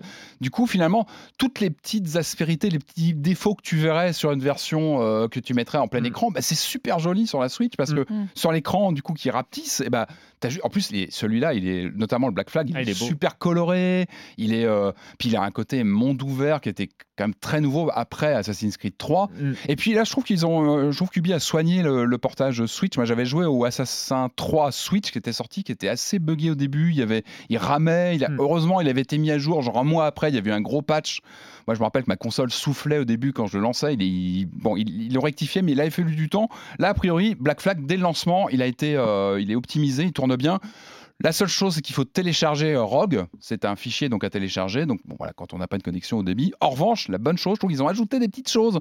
Alors il n'y a pas des vidéos making of, mais tu as des petits, euh, t'as un, manga en ligne que tu peux lire. Oui. Tu as des, ouais. petit- une petite nouvelle à lire. T'as des, C'est, des c'est tout, le côté Mm. transmédia. euh, C'est tout bête, de- mais ça fait plaisir quand tu es fan d'un jeu, tu as, des t'as des tas de tenues que tu peux débloquer. Et tu sens qu'ils voilà, ils ont garni le truc, c'est pas... Est-ce que, le, le- le truc qui a peut-être le plus mal vieilli dans Assassin's Creed, c'est pas justement le fait qu'avec euh, avec Origins, euh, avec euh, Origins et le, le, tout Odyssey, Ah oui, le euh, dernier, en fait, ils ont changé de, ils ont changé d'époque. Assassin's Creed, ils ont changé d'époque avec les deux derniers, avec l'Égypte et, et la Grèce. euh, ils ont changé d'ambition, ils ont changé. euh, et, et là, on, combats, re- on tout ça, revient au truc un peu répétitif des Assassin's Creed d'antan. C'est, peut-être, ça, ça doit faire un, un peu bizarre. En même temps, quand tu le relances, il t'embarque direct. Quoi. Dès que Mm. t'es le début, t'es en pleine bataille navale. C'était aussi la force de, de cet épisode-là, hein, de Black Flag. C'était cette. Et puis il a un côté chatoyant. Enfin, je trouve qu'il a. Je trouve qu'il a très bien on Après, moi, je suis fan de la de- série, donc. euh, et on je- fait des je- combats de pirates. Et c'est Et- euh, et ça. et c'est super jouable. En fait, il te, il te le met dans les mains dès le début. T'as vu, dès, dès que tu lances le jeu, hop, t'es tout de suite sur ton bateau, tu y vas direct. J'aime bien l'idée de la chatoyance d'Assassin's Creed. Ouais. Ouais. Bah, les deux derniers sont très chatoyants. hein. Et toujours. Odyssey, hein, c'est c'est vraiment une- ce qui les caractérise d'ailleurs. Les C'est- Black Flag, c'était vraiment un tournant pour ça, pour ce côté carte postale. Et Hmm. c'est vrai, quand tu arrives sur la plage, c'est c'est C'est magnifique. magnifique. Euh, encore une fois, il y a pas mal de trucs à télécharger. Je pense qu'il y a aussi, et ça, on va peut-être en parler sur les portages Switch en général, c'est la taille des cartouches aussi qui pose des, des questions. Hmm. On a beaucoup de téléchargements. On doit télécharger la VF, par exemple, les fichiers son. Euh, bon. Voilà, ça fait partie de ces questionnements sur les, sur les, sur les, les tailles On de, pourrait, de on pourrait en parler euh, longuement, mais euh, en, en- en quelques mots, parce que je pense que autrement on va, on va pas s'en sortir. on va pas Patrick, il faut, il faut, il faut, il faut, il faut qu'on, faut qu'on soit raisonnable. Mais Mhm. c'est vrai que, euh, est-ce que déjà, est-ce qu'il y a des jeux encore qu'on attend? Il y a encore Et- tout un réservoir de jeux. Ça pose la question. C'est Tu veux ça. dire le button switch, ce Ouais. fameux syndrome du button switch? Et Euh, est-ce que, est-ce que en 2020, euh, ça, ça vaut encore le coup? Est-ce que moi j'ai l'impression que ça vaut encore le coup parce Ça que vaut quand même, encore le coup. ouais. Moi, je me souviens, il y a, y moi, les deux grands souvenirs aussi sur Switch, c'est quand j'ai lancé euh, Skyrim et quand j'ai lancé The. Witcher 3. Ah ouais, c'est euh, c'est des jeux, euh, c'est des jeux sur lesquels j'ai passé des heures sur leur version originale. Et c'est vrai que de les retrouver, alors je les ai pas refinis ou rejoués vraiment sérieusement sur, sur Switch, mais les retrouver comme ça en manière en, en portable, il y a un côté un peu vertigineux comme ça d'avoir le- l'expérience, une expérience qu'on n'imaginait pas pouvoir avoir en, en portable et Bien qui, sûr. qui est entre les mains. Bah, c'est ce qui fait c'est ce qui fait l'ADN de la Switch. C'était le coup de poker de Nintendo qui marche bien. Euh, moi, pour moi, il y a presque un effet de style. Moi, ce qui m'intéresse, on parlait tout à l'heure un petit peu des, des objets jeux vidéo, même en termes justement éditorial. Moi, je suis, moi, tu vois, j'adorais l'époque Nintendo 64, par exemple. Mm. Tu vois, le fait d'avoir une cartouche faisait que chaque jeu était une sorte de challenge, presque de figure de style pour les éditeurs. Et pour moi, sur Switch, c'est un peu ça. C'est-à-dire que tu as ce support cartouche qui fait qu'un éditeur doit se débrouiller, faire tenir un jeu. C'est presque un, un challenge. Tu vois ceux qui réussissent, d'autres qui réussissent moins bien, avec des plus ou moins réussis. Euh, et c'est loin d'être fini. On voit qu'il y a- il y a une manne, il y a- je pense qu'il y a un réservoir, un réservoir de jeux qui était plutôt, je pense, on peut situer sur la, le, le cross-gen entre Mhm. tu vois, PS3, PS4. Là, c'est vraiment ciblé. hein, tu vois, le Black Flag, euh, euh, Witcher. Ah non, Witcher 3, non, il n'était pas cross-gen, je crois pas, Witcher 3, si. Non, il était, il était que next-gen. Euh, mais tu as d'autres choses qui arrivent. Tu as Metro Redux qui a été euh, annoncé. Tu as Stories Untold, par exemple. Si tu as toute une manne aussi de jeux indés, entre guillemets, qui peuvent euh, arriver Ah non, dessus. mais les jeux indés, oui, bon, les jeux indés, c'est. Euh, Mais, euh, t'as t'as aussi Sans, cette question sans de parler, sans, sans- sans- sans avoir l'impression d'être un peu monomaniaque, mais il y, a, il y a quand même les jeux Rockstar. Ouais, qui- qui- Il y a quand même GTA 4, il y a quand même même, même les, les- les GTA, euh, les, euh, les, le premier Red Dead Redemption, quand même, sur Switch, ça pourrait. ça, des- ça- ça- ça pourrait le faire. Et puis surtout, ce qui est encourageant, c'est que je trouve que tu as. J'ai un petit peu farfouillé, tu as tout un, un pool de, de- de studios qui se sont vraiment spécialisés là-dessus. Tu as, Mm. des gens comme euh, Panic Button qui a fait les Doom, les Wolfenstein pour Bethesda. Euh, Feral Interactive, c'est Alien, justement, c'est Mm. qui ont fait ça, et Grid. Aspire, qui était un- vraiment un, un studio spécialisé sur les jeux Mac, les portages Mac. Ils ont fait du Jedi Knight, du Civilization. Virtuos aussi, qui est un grand, grand acteur euh, qui a bossé sur L.A. Noir, Dark Souls, euh, Starlink euh, chez Ubi. Et puis Saber Interactive qui a fait Witcher 3. Et, et je parlais de la taille des cartouches parce que euh, Witcher 3, tu as très peu de téléchargements. Par exemple, tout est sur une cartouche de plus grosse quantité. Donc il y a aussi des leviers de Mhm. progression sur ce- cette idée de, de- portage, euh, tu vois, sur comment on va pouvoir continuer à faire évoluer. Il y a encore jeu- plein de jeux qui peuvent arriver. Après, euh, je pense que quand on va commencer à taper sur les jeux vraiment euh, euh, fin de génération actuelle, je pense gén- génération PS4, Xbox One, je pense qu'il y aura aussi, il y a aussi des, des- des limitations Oui. techniques Bah oui. euh, Bah sur, même si c'est vrai qu'un Witcher 3 euh, passe très bien parce qu'il y a eu des coupes au bon, bon Mhm, endroit. mhm. C'est un vrai savoir-faire. Porté Ouais. sur Switch, je pense qu'il faut savoir les- le Doom. Moi, j'attends. moi, Je suis assez. Assez déviant pour vraiment attendre Doom Eternal sur, euh, sur Switch parce que par- parce que c'est voilà quoi ça, je trouve Tu n'y as pas encore joué. c'est en version normale. je- je suis- ne l'attends je- pas, ne l'attends pas déjà. je suis Switch. très curieux de voir ce que donnera un jeu comme ça. En tout cas, voilà, c'est passionnant. Encore une fois, c'est presque un effet de style de faire un bon jeu Switch. Et puis, bah, effectivement, tu as, cette valeur ajoutée de pouvoir l'embarquer partout et c'est toujours un plaisir. C'est le moment. euh, donc, Alien Isolation, Assassin's Creed, Black Flag euh, et Rogue euh, Rebelle, le truc euh, qui donc sont sortis sur. Assassin, donc en cartouche, et c'est Ouais. bien les cartouches. On revient aux cartouches. Et moi, je trouve que voilà, quand t'aimes Ah, bien. euh, j'ai relancé. Non, pardon. Non, mais c'est bien, tu vois, là, on s'était arrêté la Nintendo 64, euh, et ben là, on revient à la cartouche, et moi, j'aime bien la cartouche. Plus que le CD, finalement. On attendait tous l'arrivée de, du support optique, et ben finalement, tu vois, euh, on est en 2020, et je suis pour la cartouche. Et Voilà, le jour, j'ai vu passer un, un communiqué de presse des gens qui refont la cassette audio. Je pense que c'est Ah, ben pour oui, toi. mais- mais bien sûr. Avec ce son euh, qui est jamais le même, en fait, qui bouge selon euh, où tu es. Oui. Pardon. C'est le moment d'accueillir Jérémy Kletskin et sa chronique Jeux de société. Salut Jérémy Salut Erwan, j'aimerais commencer par apporter une toute petite précision. Dans ma chronique précédente, j'avais en effet parlé d'un petit jeu auto-édité que j'avais débusqué à Tokyo, In Front of the Elevators, mais il faut que tu saches et que tout le monde sache que je ne chronique jamais ici des jeux introuvables. Même quand il s'agit de petites perles comme ça, je vais toujours m'assurer qu'on peut les trouver en stock quelque part, que ça soit sur Trick Track, Philibert, Amazon ou même euh, Le Bon Coin, eBay, etc. Et ben là, au moment où je vous parle, il y a 86 exemplaires disponibles sur le site de BGG Shop, qui est la boutique en ligne du plus gros site de jeux de plateau au monde, Board Game Geek. Erwan, si tu veux, tu peux et je t'y encourage. D'ailleurs, je te laisse jusqu'à dimanche soir et je retourne pour voir s'il y a toujours les 86 en stock là-bas.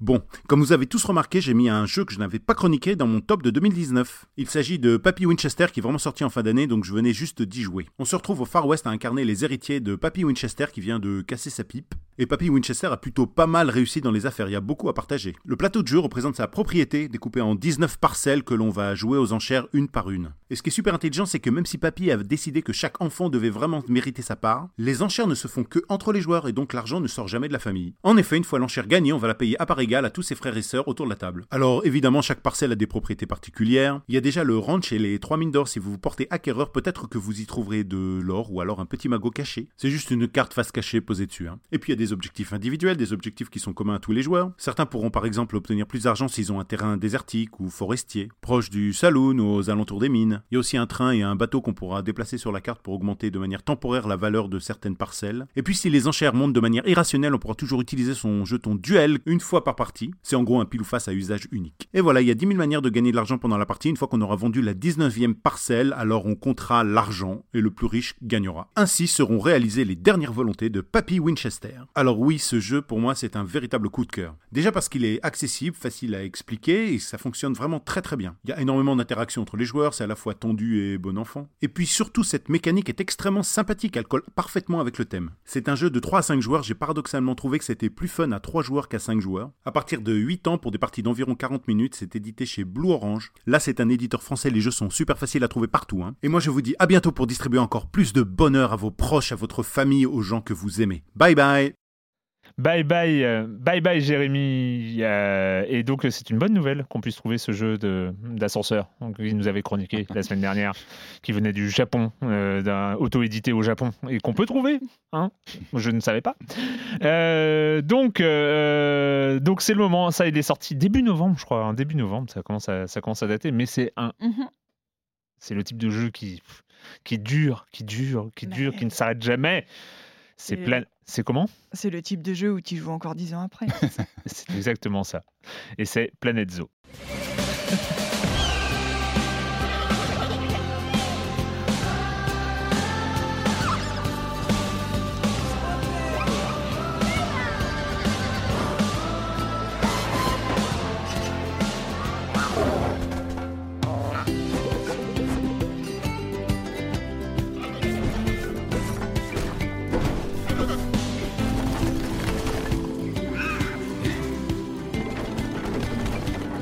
Là aussi, là aussi c'est une musique de trailer, mais je trouve qu'elle va mieux avec, euh, ah ouais, ouais, ouais. avec l'ambiance de, de Planet Zoo. Puis on reconnaît les bestioles. Voilà, on reconnaît les bestioles.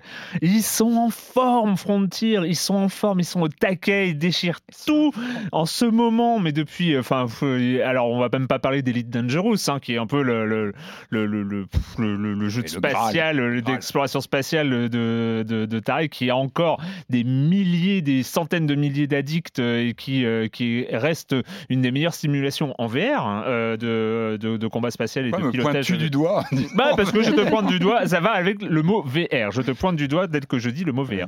Et surtout, euh, ce, ce, ce revival du jeu de gestion avec, euh, avec Planet Coaster, dont bah, t'étais venu Ouais. en parler. Bah oui, bien bah sûr. oui, bien sûr.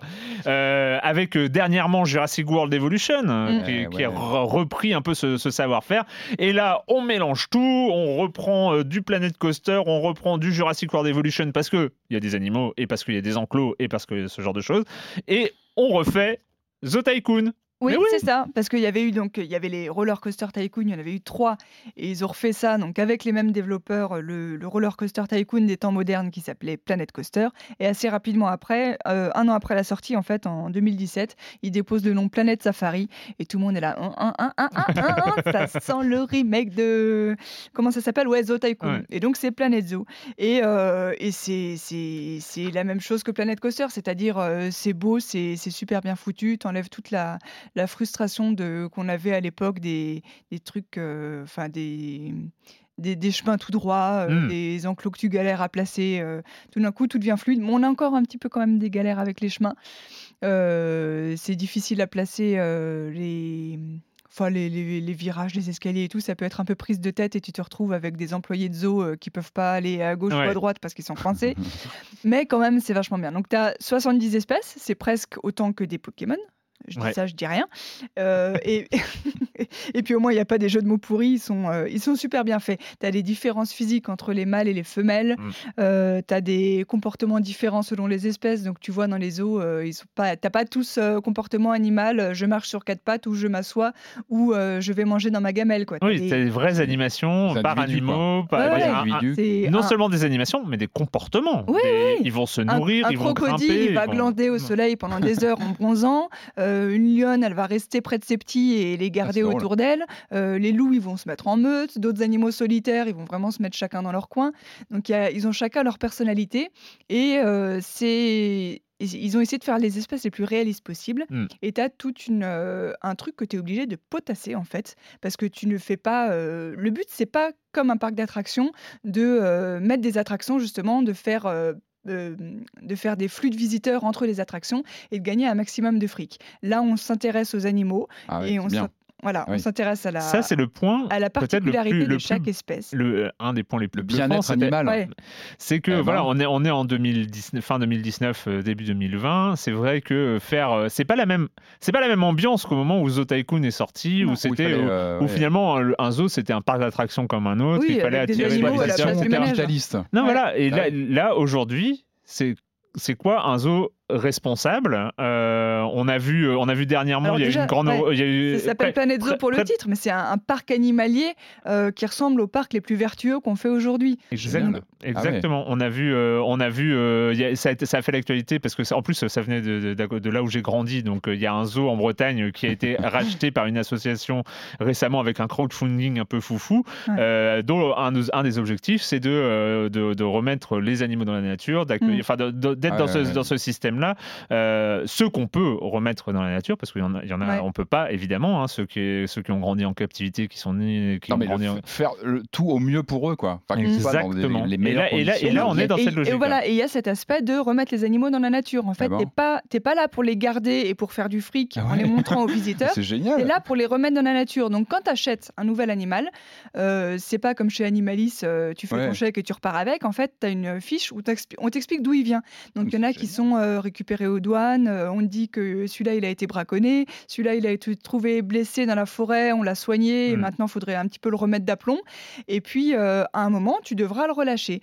Et donc, il a plusieurs critères. Il a, euh, tu regardes sa longévité, sa fertilité, sa résistance aux maladies. Les plus faibles, les plus vieux, les plus jeunes, Ouais. tu les gardes.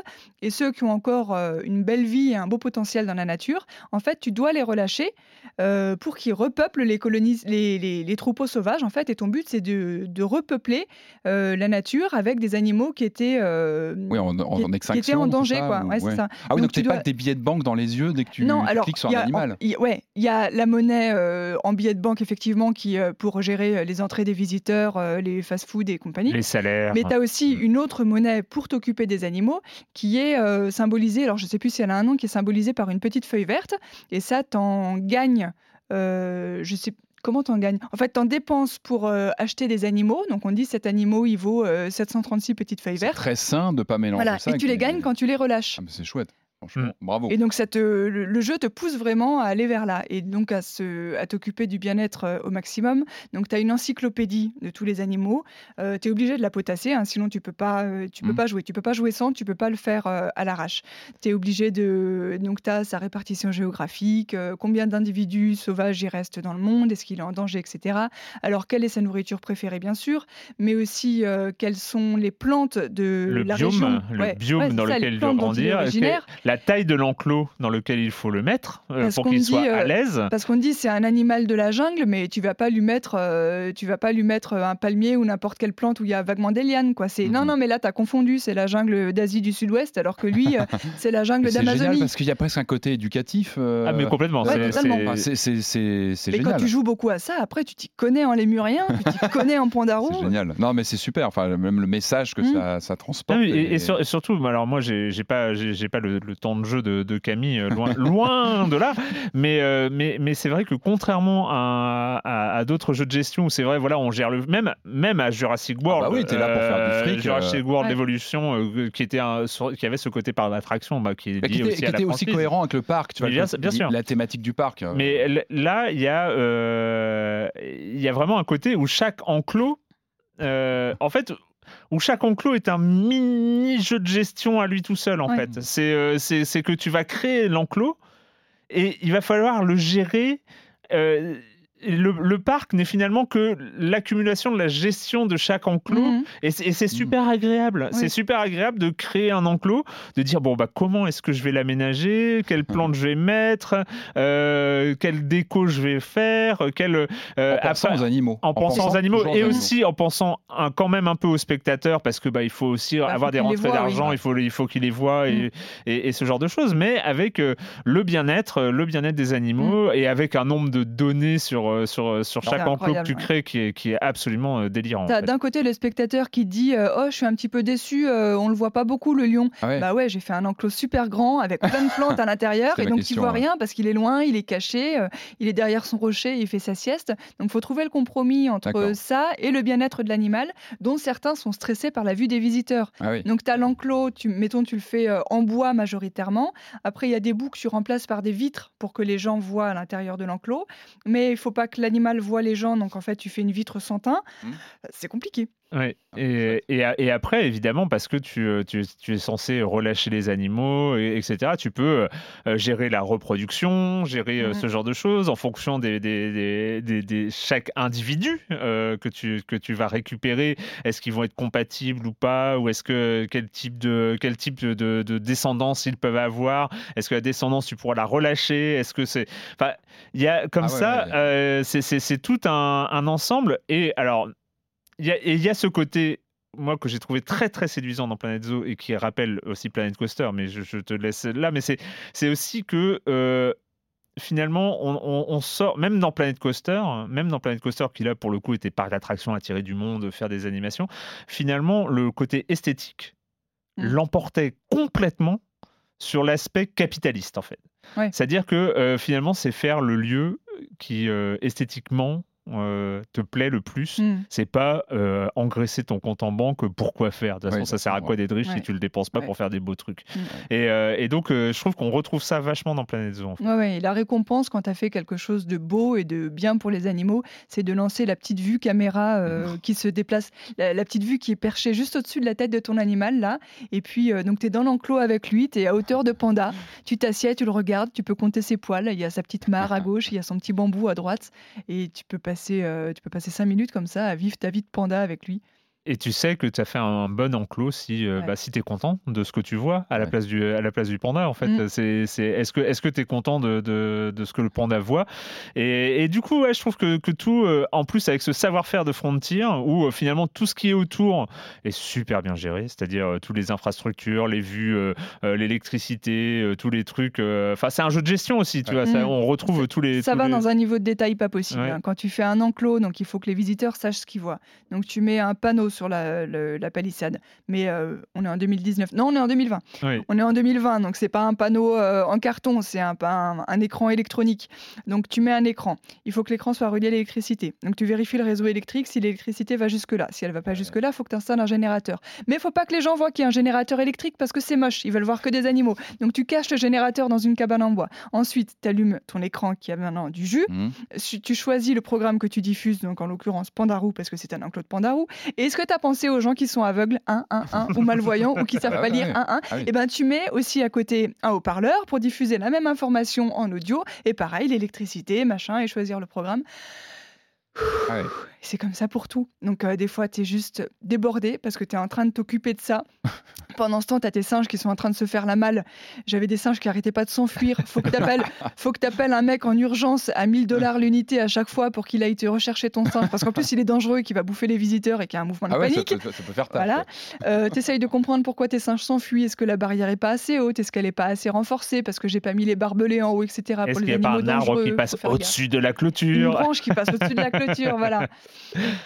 Et- C'est. En tout cas, la- l'animal est au centre. Et ça, c'est important. Pas Ouais. que l'animal soit vraiment. On est plus sur des préoccupations Ouais. capitalistes de, Ouais. voilà, de générer. Mais là, l'animal reprend une place. euh, Et on te met dans l'ambiance tout de suite parce que quand tu commences le jeu, en fait, tu as une sorte de tutoriel d'apprentissage géant Ouais. et tu es obligé d'en passer par là parce que c'est tellement profond que si on te laissait dedans tout de suite, Ouais, tu euh, perdu. tu, tu saurais pas jouer quoi. Hmm. Et je pense que tu abandonnerais rapidement. Et en fait, là, ouais, on te prend vraiment par la main, fonctionnalité après fonctionnalité, on t'en rajoute et on te fait voyager dans des parcs qui sont déjà tout faits. Donc au début, on dit ce parc il est un peu en décrépitude, voilà, tu vas apprendre Hmm. à remettre ça et ça au goût du jour. Et puis on t'emmène dans un parc euh, en Chine spécialisé dans les pandas. Et voilà, là, on t'explique que là, on fait de la conservation et de la sauvegarde des pandas. Donc, tu apprends les rudiments de, de, de la génétique, etc. Puis après, on t'emmène dans un parc euh, dans la jungle où ils sauvent les grands singes. Donc, euh, c'est que des grands singes qui après, faudra relâcher dans la nature. Et tu as les enclos qui sont au sol. Et les, les chemins des visiteurs sont des espèces de. de comment on dit, de, de trucs en bois suspendus, là. Mm. Des chemins suspendus et Ouais. tu vois les Oui, animaux des par- passerelles. Enfin, voilà, des ouais, passerelles ouais. suspendues, c'est le mot que je cherchais. Les singes, te voient pas parce que toi, tu es en hauteur et tu as vraiment l'impression d'être dans la jungle. Et donc, euh, oui, voilà, on te met dans des, dans des situations, dans des scénarios à, la fois, à chaque fois de, de sauvegarde de la biodiversité. Et toi, tu as une mission euh, scientifique, en fait. Et, euh, et alors, ce qu'il faut rappeler, c'est que tout comme Planet Coaster, moins Jurassic World Evolution, qui était moins sur ce, sur ce rapport-là et qui était plus un jeu à licence, mais tout comme Planet Coaster, euh, Planet Zoo est un euh, logiciel 3D aussi. C'est-à-dire que c'est un vrai logiciel de construction 3D euh, où euh, il suffit de regarder. hein, tu peux aller sur Twitch, il y a toujours des gens qui font des nouvelles maisons, des nouveaux euh, Mm. enclos, des nouvelles architectures, des plans de construction. En fait, tu peux créer tes plans de construction Ouais. et c'est un vrai système de gestion 3D. Enfin, Mhm. c'est c'est un vrai euh, outil de création 3D assez, assez, euh, et assez évolué, hein, assez, assez Ouais, ouais. pointu. Rien que dans euh, un enclos de singe, tu as les, les structures qui doivent escalader là pour euh, rester euh, distrait. Et soit tu l'achètes déjà toute faite, soit tu peux la faire. Alors tu as 10 bâtons de bois différents, de diamètre et de taille différentes, et puis 10 euh, plateformes en bois différentes, et puis tu les assembles et tu fais une échelle et tu fais. Et après, évidemment, tu peux partager tout ça. tu peux partager tout ça en, en ligne. Et euh, dernier truc, euh, c'est un, un- un réservoir à, à DLC possible. Euh, Il y en a déjà ça, un il qui y en aura est. 40 000. Il y en a déjà un euh, sur l'Arctique qui est, qui est Ah ouais. sorti avec les, animaux du froid, les ouais. animaux du froid. Ah Euh, ouais. Mais euh, là, as juste, quand, tu joues à Planet Zoo, tu as juste envie, mais faites-moi payer des DLC avec plein d'autres animaux. ouais. Je suis preneur, je de, prenez mes sous, Ah, ramenez-moi de. mais- Mettez-le dans les écoles, ce jeu, à la limite. Ça peut Non, être mais un c'est, bon support, Oui, oui, carrément. en tout cas, de, voilà, pour Non, non, et, et- et pour le animaux, coup, tout, le- tout, le- écosystèmes. tout l'aspect encyclopédique est passionnant, c'est très bien écrit, c'est euh, Ah c'est ouais, non. toujours flippant parce que tu as la moitié, euh, t'as la, enfin pas la moitié, mais euh, une bonne dizaine ou une quinzaine d'espèces qui sont euh, quasiment é- é- é- éteintes. Euh, donc, euh, enfin voilà, il y a, ça, Quand ça on montre dit aussi euh, l'urgence. il en reste euh, 50 et t'en ouais. as 3, t'as Ouais. l'impression? Ouais. Et donc, euh, non, non, vraiment, vraiment, euh, un- un- le savoir-faire de Frontier, euh, c'est c'est vraiment exceptionnel, en fait, ce qu'ils ce qu'ils arrivent à faire. Euh, bah, c'est vrai qu'on on avait parlé hein, ici de, du, du- du- de comment il s'appelait ce jeu d'hôpital hein, euh, qui euh, reprenait euh, Ah, euh, Two Two Point Point, Hospital. Two- Two Point Hospital qui reprenait. Ouais, bah, il y a, y a- il y a pas photo, quoi. Enfin, il y a, il y a un, un- un niveau de, de, Ouais. de- de maîtrise dans les jeux de gestion euh, chez Frontier qui est, euh, qui est assez incroyable, quoi. Mm. Two Point, c'était gentil, mais c'est voilà, on voit, Ouais. on Bah, voit là. C'était euh, un copier-coller de, de la version historique de Thème Mm. Hôpital. Là, c'est, euh, c'est, il creuse comme c'est pas possible. quoi. Donc euh, Planet Zoo sur, euh, sur PC euh, pour l'instant et euh, pour longtemps je pense. Mais euh, Oui. ouais. Euh, on va terminer Patrick avec un petit jeu, euh, petit jeu espagnol, Ouais. petit jeu rigolo euh, Hmm. qui s'appelle Reventure.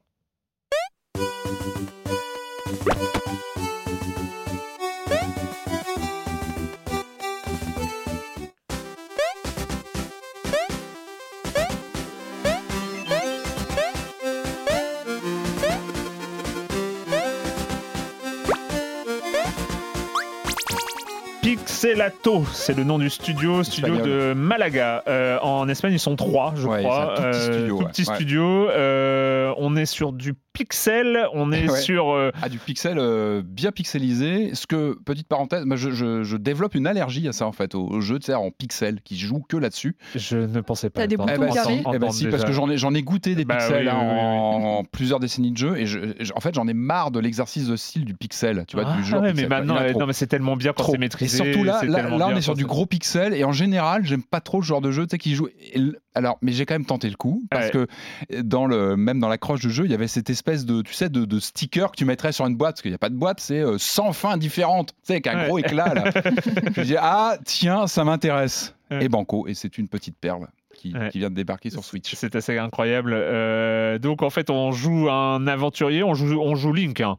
Ouais, c'est Tim, mais c'est Link. Ouais, voilà, c'est Link, et c'est hein. Mario aussi, parce qu'il y a Ouais. beaucoup de clins d'œil, euh, notamment aux univers Mario. Il y a d'autres jeux vidéo. Euh, le jeu il se permet pas mal de clins d'œil assez, assez marrants euh, voilà, sur la on- culture jeux on- vidéo en on général. est sur cette tendance du jeu méta. Alors complètement C'est méta. pure- purement Ah bah, méta en fait. hein. complètement C'est- méta parce que- C'est un jeu qui te regarde en train de jouer. Ah bah complètement. voilà. Alors le pitch, c'est simple, c'est Tim, je crois, donc Tim, le, le- le héros original qui du, du début du jeu, qui doit aller sauver une princesse. Ah bah ouais, ça on l'a déjà Oui, fait 100 voilà. fois. Euh, à part que le jeu se retourne complètement quand tu commences à, tu lances ta première partie, tu te fais très vite tuer, tu, ou tu tombes euh, sur un truc complètement idiot, ou tu euh, où tu, tu vas buter un garde qu'il faut pas tuer. Parce qu'en fait, le jeu te responsabilise. C'est là où vraiment je dis que ça dépasse ce côté pixel art là qu'on connaît par cœur et qu'on voit tout le temps. Parce que le jeu, il est, il est assez fin même dans sa physique, dans sa façon d'appréhender une sorte de, de monde ouvert. Et, euh, et en fait, moi, je crois que le mon premier hurlement de rire, c'est euh, parce que en fait, t'as tu des coffres. Non, non, t'as des coffres et t'as des objets dedans. Alors, tu trouves une- un bouclier, tu trouves une épée, tu Mm. trouves, euh, tu trouves une bombe, tu trouves euh, un très grappin, début, ouais. tu trouves des... et, et en fait, le truc, c'est que au début, ton personnage il est tout agile, il saute Ah partout, super. Et en fait, plus tu prends des trucs, plus lourd. d'ailleurs, c'est une des morts, c'est une des morts que tu débloques et En fait, tu as une des morts en fait, où tu récupères. En fait, si tu ouvres trop de coffres, tu accumules les objets, Ouais. une pelle, etc. Et tu peux en mourir. Et c'est une des morts. Et c'est Écrasé le- par ton équipement. Alors tu meurs écrasé. Alors c'est une des fins et ça va être ça. En fait, c'est là où le jeu se retourne complètement. C'est que finalement la, la poursuite de la princesse enfermée, bah, finalement, ça passe au second plan complètement. Et le but du jeu, qui s'affirme quand tu as ta première mort, où tu, bah là, où tu meurs écrasé, où tu tombes comme un, comme un abruti sur un truc, tu te fais tuer bêtement, où tu butes un mec qu'il faut pas tuer, où tu tues le, le roi qui te donne la mission au début, tu le butes pour essayer, et puis ah, bah, t'as une fin. Et là, le jeu te donne un, un tableau avec les 100 fins possibles. Mm. Enfin, attends, il te montre celle que tu viens de faire, les deux, Donc trois, le quatre, but, cinq, le but est clairement de mourir, d'avoir les 100 fins différentes Ouais. avec des. Est-ce que toutes les fins sont des morts? A priori. Euh, je crois plus Enfin, ou moins. moi, jusqu'ici, euh, oui. Ouais, alors tu dois avoir une fin. euh, t'as- t'as- t'as- évidemment, tu peux, fi- tu peux finir, tu peux aller libérer la princesse. Je crois que la fin est pas toujours très heureuse d'ailleurs, mais c'est principalement des morts. Et là, le but, ça va être, c'est là où le jeu se retourne complètement, c'est que le twist, ça va être de, de chercher les morts différentes, les Hmm. façons différentes de, de mourir. Et ce qui est, ce qui est assez, ce qui est assez génial, c'est qu'on est vraiment sur un, un jeu en open. C'est un monde ouvert finalement. Et, et tu es dans une. Alors, tu as, évidemment cette mécanique à la euh, un jour sans fin, en fait, où tu recommences ton, ton, ton aventure, tu meurs, tu recommences en connaissant de mieux en mieux la carte, tu te sens chez toi au bout d'un moment. sa- Sauf que tu recommences avec la connaissance de la Bien mort sûr, précédente et et puis les avec un effet et les stigmates de la mort Bien précédente. sûr, un, un univers qui bouge. Ouais. qui évolue au fil de tes actions. Mm. Euh, tu meurs, on va te dire, bah, c'est euh, le, le fils du héros qui continue, ou c'est son frère, ou alors. Et en plus, tu as un... ce que j'ai adoré, c'est que ton, ton, ton personnage, ton, ton, ton, avatar évolue visuellement, physiquement, il se transforme. À un moment, drôle. je suis devenu un zombie ou je suis devenu une espèce de monstre euh, rampant ou. euh, en fait, il y a une, il y a une euh, déjà c'est un jeu d'expérimentation. C'est pour ça que je parle d'open world, c'est que tu es vraiment sur. Alors, tu as des mécaniques de Metroidvania aussi, ce que tu vas débloquer. Mm. En fait, tu vas devoir gérer finalement un, un- un inventaire qui est très strict parce que tu peux pas avoir 50 objets. Donc, selon euh, ton run que tu vas faire, tu vas aller chercher tel objet, tel endroit que tu as repéré. Tu prends beaucoup de notes aussi sur ce jeu. Tu prends des notes pour t'organiser, pour dire bah tiens, je vais tenter tel truc dans tel endroit, donc je vais aller chercher tel objet. Je vais aller chercher celui-là aussi pour complémenter, euh, pour complémenter mon, mon équipement, pour aller pouvoir accéder à tel objet, à tel endroit pour tenter de faire une action. Donc, on est sur de l'aventure, on est sur du Metroidvania, on est sur du de l'open world où il y a une très grande place à l'expérimentation en fait. Et avec euh, quand même ce truc, parce qu'évidemment, euh, tu te dis, il faut pas mourir de la même manière deux fois. Enfin, ça a aucun intérêt de Bah, mourir ça- de la ça même arrive, manière hein, deux ça fois. arrive, arri- hein. ce qui C'est un peu la loose d'ailleurs, c'est un peu la Oui, loose. c'est- quand c'est tu- c'est très humiliant. Mais euh, et, do- et donc, euh, en fait, aussi, ils vont pas te laisser totalement. En, en fait, c'est- ce qui est rigolo, c'est qu'il y a des systèmes d'indices. Ouais, C'est-à-dire que tu, euh, tu, vas, tu vas retrouver des parchemins et tout ça, et ça va te permettre de trouver des nouvelles manières de. Un indice pour une nouvelle manière de mourir. Tu veux mourir Tu veux, tu veux mourir Fais ça. Et Tu- donc, ouais, euh, t'as ouais, t'as juste euh, tel objet, il te cite un objet, tu dis ah bah tiens, il y a un truc à faire avec ça. Et en fait, ce qui est fascinant, c'est que d'un jeu pixel art comme on en voit 1000 par jour qui sortent sur Steam, lui, il arrive à créer vraiment déjà un rapport que tu développes qui est très particulier à l'environnement, qui en plus évolue au fil des parties. Mm. Et donc, tu as, une histoire en fait qui se- qui s'écrit par. Donc, même au niveau narratif, je trouve qu'il est intéressant. On parle beaucoup aujourd'hui des dimensions parallèles, des possibilités de vivre des choses. euh, et là, on est en plein dedans. C'est-à-dire que ton personnage, il va vivre des aventures complètement différentes, avec des fins complètement différentes. Mais en fait, tout ça se fait avec beaucoup d'humour. Il y a beaucoup d'humour aussi. C'est souvent de mort de rire quand tu, tu, tu- où tu, tu fais une grosse erreur de, de- tu vois, Mm. de, tu n'es pas censé faire dans un jeu vidéo, ou tu as tous ces clins d'œil à Mario, à Zelda ou d'autres. Mais ce qui, ce qui- Euh, en fait, ce qui sauve le truc, parce que je t'avoue que même le côté un peu méta, euh, méta, méta, Qui est très, très métalol, galvaudé euh, aussi, hein, qui est très galvaudé mais, aussi aujourd'hui. le, le côté métalol, je regarde jouer et je fais des blagues sur la manière dont tu joues et on va, on va déconstruire le jeu vidéo ensemble en faisant des blagues et tout ça. Ça commence à être un petit peu répétitif. Ouais, Mais il y a, ce truc. côté où euh, finalement c'est rapide. C'est Euh, rapide. C'est. euh, il- il- T'en refais c'est- toujours une. Ouais, t'en fais. refais toujours une. Et, Une rapide, allez hop, je tente ça et, vite et- fait. et pour le coup, je trouve aussi, c'est il y a le bon dosage d'ambition, si tu veux. Ils sont pas là à Mm. dire euh, on a fait le Il y a jeu. 100 fins, il Ils a- pas au sérieux. Aujourd'hui, il est à 5 euros sur Steam. 10 sur Switch. Mais euh, très sympa sur Switch, hein, il est vraiment bien. Enfin, et, voilà, il et- et s'adapte pour, bien et à la- pour le coup, moi j'ai- trouvé, euh, voilà, il est juste là où il, il est juste à sa place. C'est, ils, ils se, ils, se, ils se disent pas qu'ils ont fait euh, le, le jeu de l'année ou ce genre de choses. Ils ont une proposition euh, qu'ils ont menée à terme, Ouais, qu'ils ont, et- euh, qu'ils ont réfléchi, et je, Et trouve- je puis, trouve euh, assez solide en fait. attends, euh. pour décrocher les ouais. 100 fins, je te dis pas la durée de vie. Et puis la prise de tête, de réfléchir comment euh, tu vas pouvoir. En plus, moi, ce que j'adore, c'est de. On se met d'accord. Ouais. on- T'estimes à combien finir- la durée de vie par rapport à ce que t'as déjà fait? Euh, Franchement, À 5 heures plus YouTube. Oui, bah, y a- évidemment, je vais aller voir aussi des à pour, bien près. sûr, ça aide. Moi, je bien veux sûr. pas y jouer. Enfin, tu vois, tu tu Ah, bah, pas. euh, mais il est colossal en termes de justement le mec qui va s'accrocher le, le complétiste qui va vouloir faire les 100 fins c'est colossal en termes de durée de vie Hmm. et puis il y a une je trouve qu'il y a, un- il y a euh, il y a, il y a de l'imagination là-dedans Hmm. c'est débordant Bien sûr. et puis encore une fois moi j'adore le fait de déconstruire euh, tu vois les, les- on est sur du cliché et en même temps on le déconstruit on le retourne on fait un twist et c'est- là où je trouve que c'est intéressant vraiment il y, a, il y a quelque chose dans ce jeu puis visuellement il tient vraiment la route Ah quoi. oui, Il- alors oui, ça, ça c'est un point. Euh, autant l'écriture est assez. Alors euh, la c'est- VF, la VF, oulala. Euh, beau- Ah, alors moi, il fait ouais. partie de ces jeux où j'ai eu du mal avec la VF. Je suis désolé. Je, je- je trouve qu'il y a des, ouais, j'ai eu du mal avec la VF. Voilà, c'est perso, c'est comme ça. Hmm. On en, on en parlait souvent avec Corentin Mm. hein, quand on parlait de, de jeux indés comme ça. Souvent, la VF a du mal à suivre. euh, là, je trouve qu'il y a des. Ouais, ouais, mais euh, enfin le, le- le truc euh, c'est c'est que au niveau du design, au niveau des choix de zoom, de dézoom, de, de Ah, choses comme ça, il y a, y a- il y a- Mais il y a- visuellement, moi, ça fait pen- penser à des jeux comme Bruce Lee sur Amstrad, ça va parler à certains. Enfin, des, des jeux de plateforme comme ça où on, voilà, on arpentait aussi des endroits. Non, puis euh, vraiment, la carte est impressionnante, la carte. C'est vraiment une sorte d'open world où tu as toujours des portes qui vont se débloquer quelque part.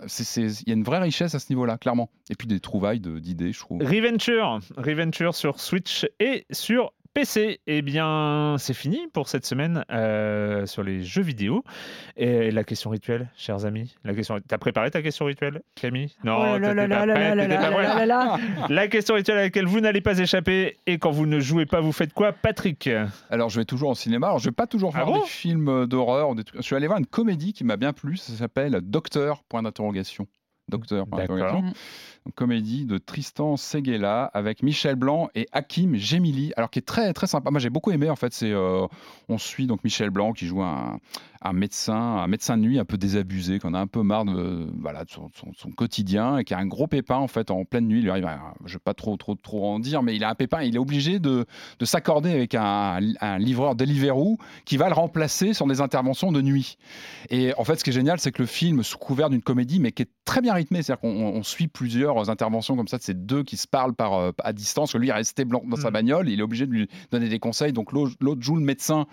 Euh, et en fait, le film égrati- égratigne plein de choses très actuelles, euh, que ce soit voilà, justement le- le- les jobs à la Deliveroo, que ce soit la condition aussi du médecin, du médecin au quotidien.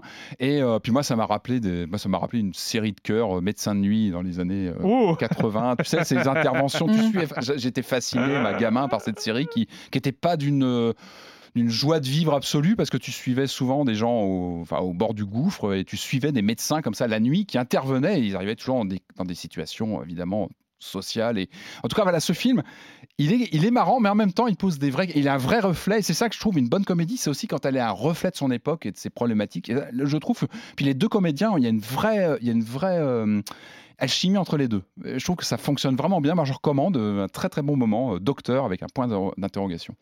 Camille, Euh, bah, un film aussi, parce que non, en ce moment, je catch up les films de 2019 que j'ai pas vus. Ah, Je me fais mon, ouais, je me fais mon rattrapage de l'année là, et, euh, et j'ai mis un 9 sur Sens Critique, euh, Ouh. ce, que, ce qui m'était pas arrivé depuis longtemps. J'ai mis un 9 à Le Chant du Loup. Le Chant du Loup, Ah, c'est un film de sous-marin, Ah oui, c'est un film français, mais on dirait un film américain parce que c'est, euh, il y a du budget, il y a, t'es, t'es vraiment, t'es vraiment plongé dedans. Ça fait pas, enfin, tu dis film français de sous-marin, t'as pas envie de le voir. non, je, je confirme. C'est clivant. Mais là- Je confirme. mais, mais là, c'est comme un bon film américain de Mm. sous-marin, sauf que c'est français. Et en fait, c'est fait par le mec. Alors, c'est un premier film, ce qui est assez hallucinant. Parce que tu te dis, attends, il y a une maîtrise dans ce truc, t'es complètement plongé budget en dedans. plus, hein, même en, Ouais, ouais. de sortie. Moi, je me en suis, fait, enfin, j'ai euh, commencé sur le canapé, puis après, je me suis assise par terre, un peu plus près de la télé, puis après, je me suis encore avancée, puis encore avancée, parce que je voulais que personne parle aussi, parce que euh, c'était. Ah, c'est un exercice le film plonger sous-marin, dedans, ouais. qui n'est pas forcément le- le évident. plonger dedans comme au cinéma, quoi. Et j'ai fini à 30 cm de l'écran, j'étais D'accord, ouais. noyée dans l'image. C'est complètement dingue. Et donc, c'est un premier film et c'est fait par le mec qui a fait le scénario de Quai d'Orsay. Je ne Ah sais oui. pas si vous vous rappelez, Mhm. Bien sûr, euh. BD et film, Thierry voilà. Euh, c'est Thierry Lhermitte qui jouait. euh, Ouais. Ouais. Ouais, et en fait, c'est euh, un, un diplomate, c'est un spécialiste de la diplomatie. Donc, euh, on retrouve euh, la diplomatie dans Quai d'Orsay et dans ce sous-marin. Parce que c'est en fait le meilleur documentaire possible, même si c'est une fiction, sur euh, la dissuasion nucléaire française dans les sous-marins.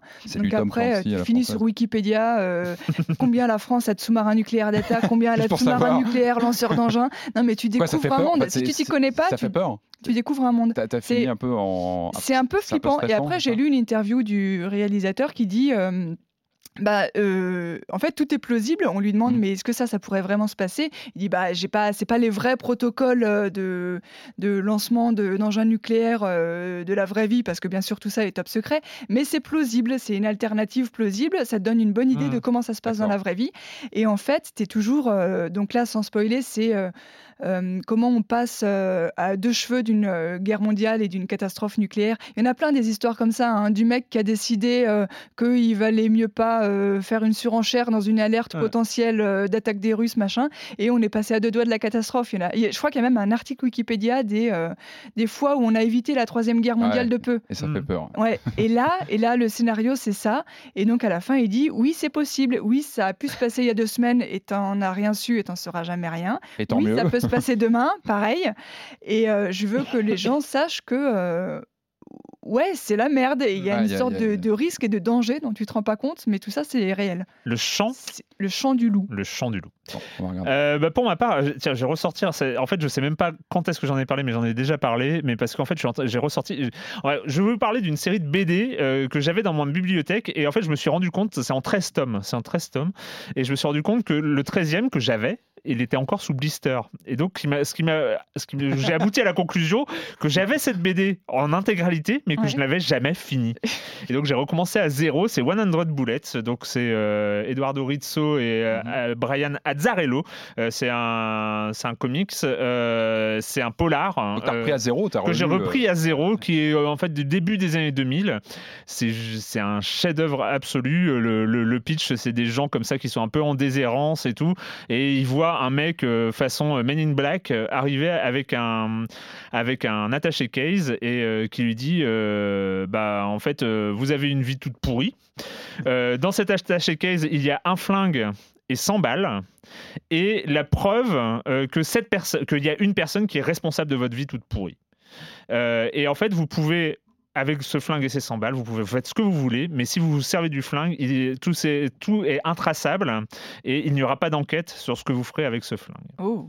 Et voilà. Et en fait, Bonne ça, c'est la base. C'est l'agent Ah Grave euh, qui, euh, qui donne ce flingue et tout ça. Et en fait, il y a- tu suis plein d'histoires comme ça parallèles accompagné par évidemment une trame générale euh, complètement dingue à base de complots euh, d'Illuminati ou un truc un peu C'est un peu faustien, quoi. Il y a le côté. et, euh, et ouais, ouais, ouais, et, c'est- et, et le dessin, l'ambiance, le scénario, c'est. c'est- c'est- Évidemment, et- les mecs demandent euh, à savoir, c'est ça. Ouais, moi, je dis, je, je dis rien, mais c'est c'est très très très impressionnant. C'est euh, enfin c'est vachement bien. Et je sais pas pourquoi j'avais pas fini à l'époque. Peut-être parce qu'au bout de 12 euh, 12 tomes euh, et puis ça tardait, j'avais tardé à acheter le 13e, je ne sais pas. Euh, mais là, je suis très content. Je suis en plein dedans et c'est hyper cool. Et ça doit encore euh, se trouver, je ne sais pas où. 100 bullets. Euh, merci, merci à tous les deux. Merci à toi. Merci. C'était cool. Euh, et puis bah nous, euh, ah oui, euh, mais ah oui, quand même, il faut, il faut, faut, faut le redire. À la, à la technique, c'était Irénée Matuzewski. Il m'a pas, c'est, c'est comme ça, c'est comme ça, c'est comme ça, c'est formidable. Euh, et, euh, et puis bah nous, euh, on se retrouve la semaine prochaine sur libération.fr et sur les internets aussi.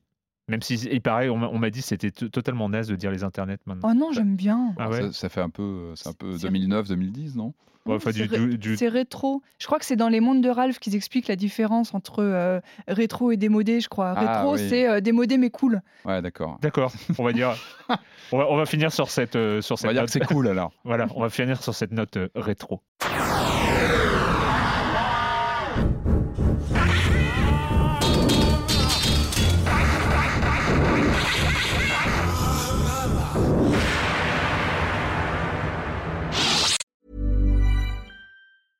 Mom deserves the best, and there's no better place to shop for Mother's Day than Whole Foods Market. They're your destination for unbeatable savings, from premium gifts to show-stopping flowers and irresistible desserts. Start by saving 33% with Prime on all body care and candles. Then get a 15-stem bunch of tulips for just $9.99 each with Prime. Round out Mom's menu with festive rosé, irresistible berry chantilly cake, and more special treats. Come celebrate Mother's Day at Whole Foods Market.